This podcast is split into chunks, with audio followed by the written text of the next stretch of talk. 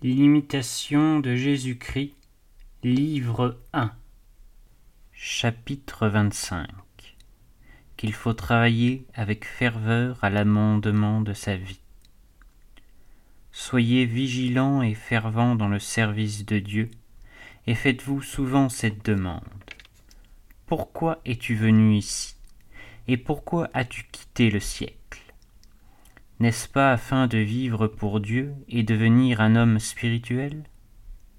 Embrasez-vous donc du désir d'avancer, parce que vous recevrez bientôt la récompense de vos travaux, et qu'alors il n'y aura plus ni crainte ni douleur.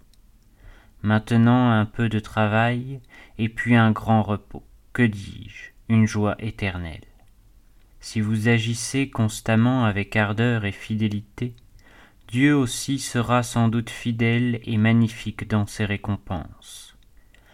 Vous devez conserver une ferme espérance de parvenir à la gloire, mais il ne faut pas vous livrer à une sécurité trop profonde, de peur de tomber dans le relâchement ou dans la présomption. Un homme qui flottait souvent, plein d'anxiété entre la crainte et l'espérance, étant un jour accablé de tristesse, entra dans une église et, se prosternant devant un autel pour prier, il disait et redisait en lui-même Oh, si je savais que je dusse persévérer. Aussitôt il entendit intérieurement cette divine réponse Si vous le saviez, que voudriez-vous faire? Faites maintenant ce que vous feriez alors, et vous jouirez de la paix. Consolé à l'instant même, et fortifié, il s'abandonna sans réserve à la volonté de Dieu, et ses agitations cessèrent. Il ne voulut plus rechercher avec curiosité ce qui lui arriverait dans l'avenir, mais il s'appliqua uniquement à connaître la volonté de Dieu et ce qui lui plaît davantage, afin de commencer et d'achever ce qui est bien. Espérez en Dieu, dit le prophète, et faites le bien Habitez en paix la terre, et vous serez nourris de ses richesses. Une chose refroidit en quelques-uns l'ardeur d'avancer et de se corriger, la crainte des difficultés et le travail du combat. En effet, cela devance les autres dans la vertu, qui s'efforcent avec le plus de courage de se vaincre eux-mêmes dans ce qui leur est le plus pénible et qui contrarie le plus leur penchant car l'homme fait d'autant plus de progrès et mérite d'autant plus de grâce qu'il se surmonte lui-même et se mortifie davantage. Il est vrai que tous n'ont pas également à combattre pour se vaincre et mourir à eux-mêmes. Cependant, un homme animé d'un zèle ardent avancera bien plus, même avec de nombreuses passions, qu'un autre à cet égard mieux disposé, mais tiède pour la vertu. Deux choses aident surtout à opérer un grand amendement s'arracher avec violence à ce que la nature dégradée convoite, et travailler ardemment à acquérir la vertu dont on a le plus grand besoin.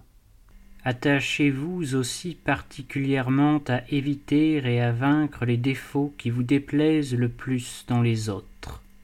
Profitez de tout pour votre avancement si vous voyez de bons exemples ou si vous les entendez raconter, animez-vous à les imiter.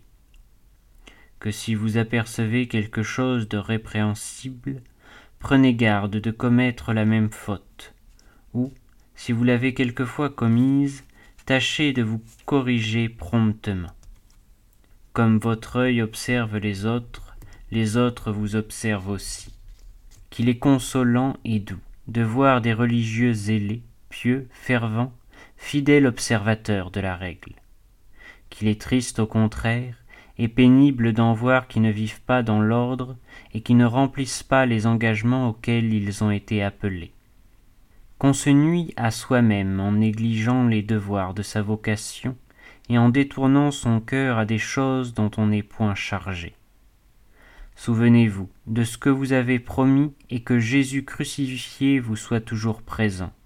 Vous avez bien sujet de rougir en considérant la vie de Jésus-Christ, d'avoir jusqu'ici fait si peu d'efforts pour y conformer la vôtre, quoique vous soyez depuis si longtemps entré dans la voie de Dieu. Un religieux qui s'exerce à méditer sérieusement et avec piété la vie très sainte et la passion du Sauveur, y trouvera en abondance tout ce qui lui est utile et nécessaire. Et il n'a pas besoin de chercher, hors de Jésus, quelque chose de meilleur. Ah. Si Jésus crucifié entrait dans notre cœur, que nous serions bientôt suffisamment instruits. Un religieux fervent reçoit bien ce qu'on lui commande et s'y soumet sans peine. Un religieux tiède et relâché souffre tribulation sur tribulation et ne trouve de tous côtés que la gêne parce qu'il est privé des consolations intérieures et qu'il lui est interdit d'en chercher en dehors. Un religieux qui s'affranchit de sa règle est exposé à des chutes terribles.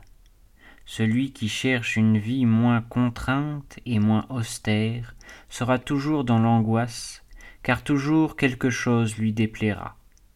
Comment font tant d'autres religieux qui observent dans les cloîtres une si étroite discipline?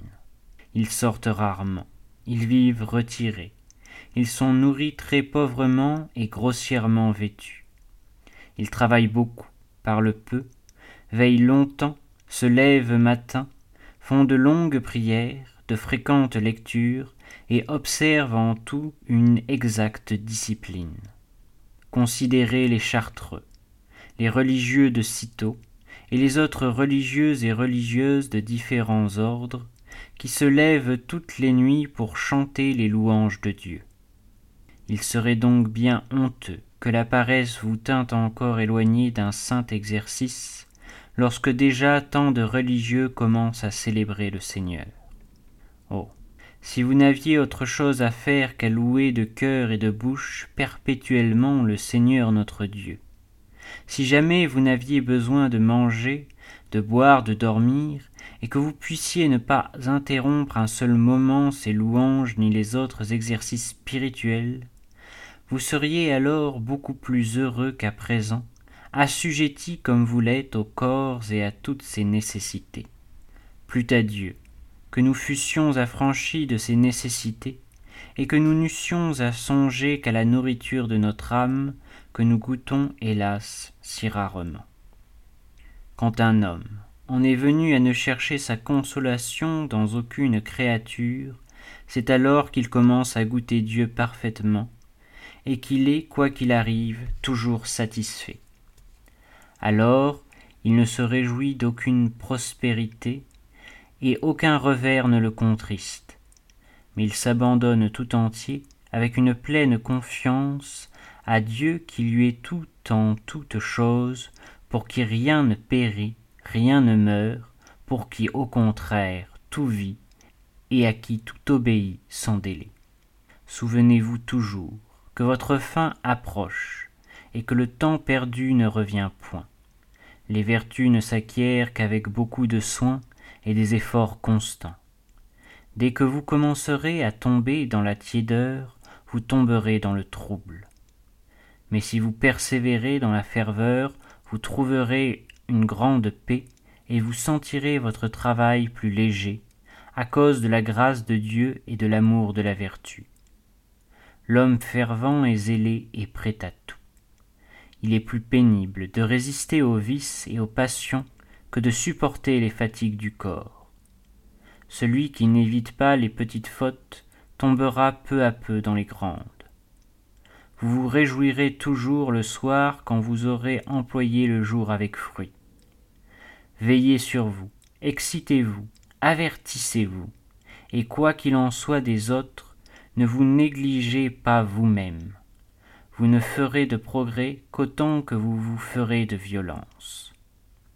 Réflexion. Êtes-vous sincèrement résolu à vous sauver?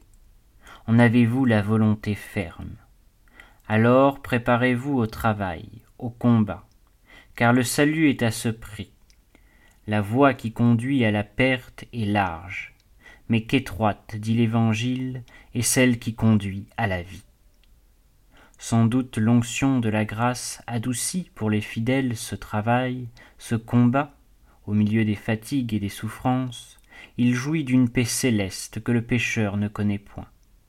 Cependant, il a besoin de continuels efforts pour triompher de lui-même, pour vaincre ses désirs, ses passions et le monde, et le prince de ce monde. Qui a fait les saints, sinon cette lutte courageuse et persévérante? Les uns ont été tourmentés, ne voulant pas racheter leur vie, afin d'en trouver une meilleure dans la résurrection. Les autres ont souffert les moqueries, les fouets, les chaînes et les prisons. Ils ont été lapidés, sciés, éprouvés en toute manière. Ils sont morts par le tranchant du glaive, vagabonds couverts de peau de brebis et de peau de chèvre, oppressés par le besoin, l'affliction, l'angoisse.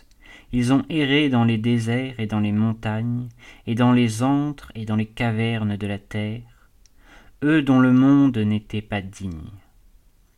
Enveloppés donc d'une si grande nuée de témoins, dégageons-nous de tout ce qui nous appesantit et du péché qui nous environne, et courons par la patience au combat qui nous est proposé, les regards fixés sur Jésus, l'auteur et le consommateur de la foi, qui, en vue de la joie qui lui était préparée, a souffert la croix en méprisant l'ignominie et maintenant il est assis à la droite du trône de Dieu.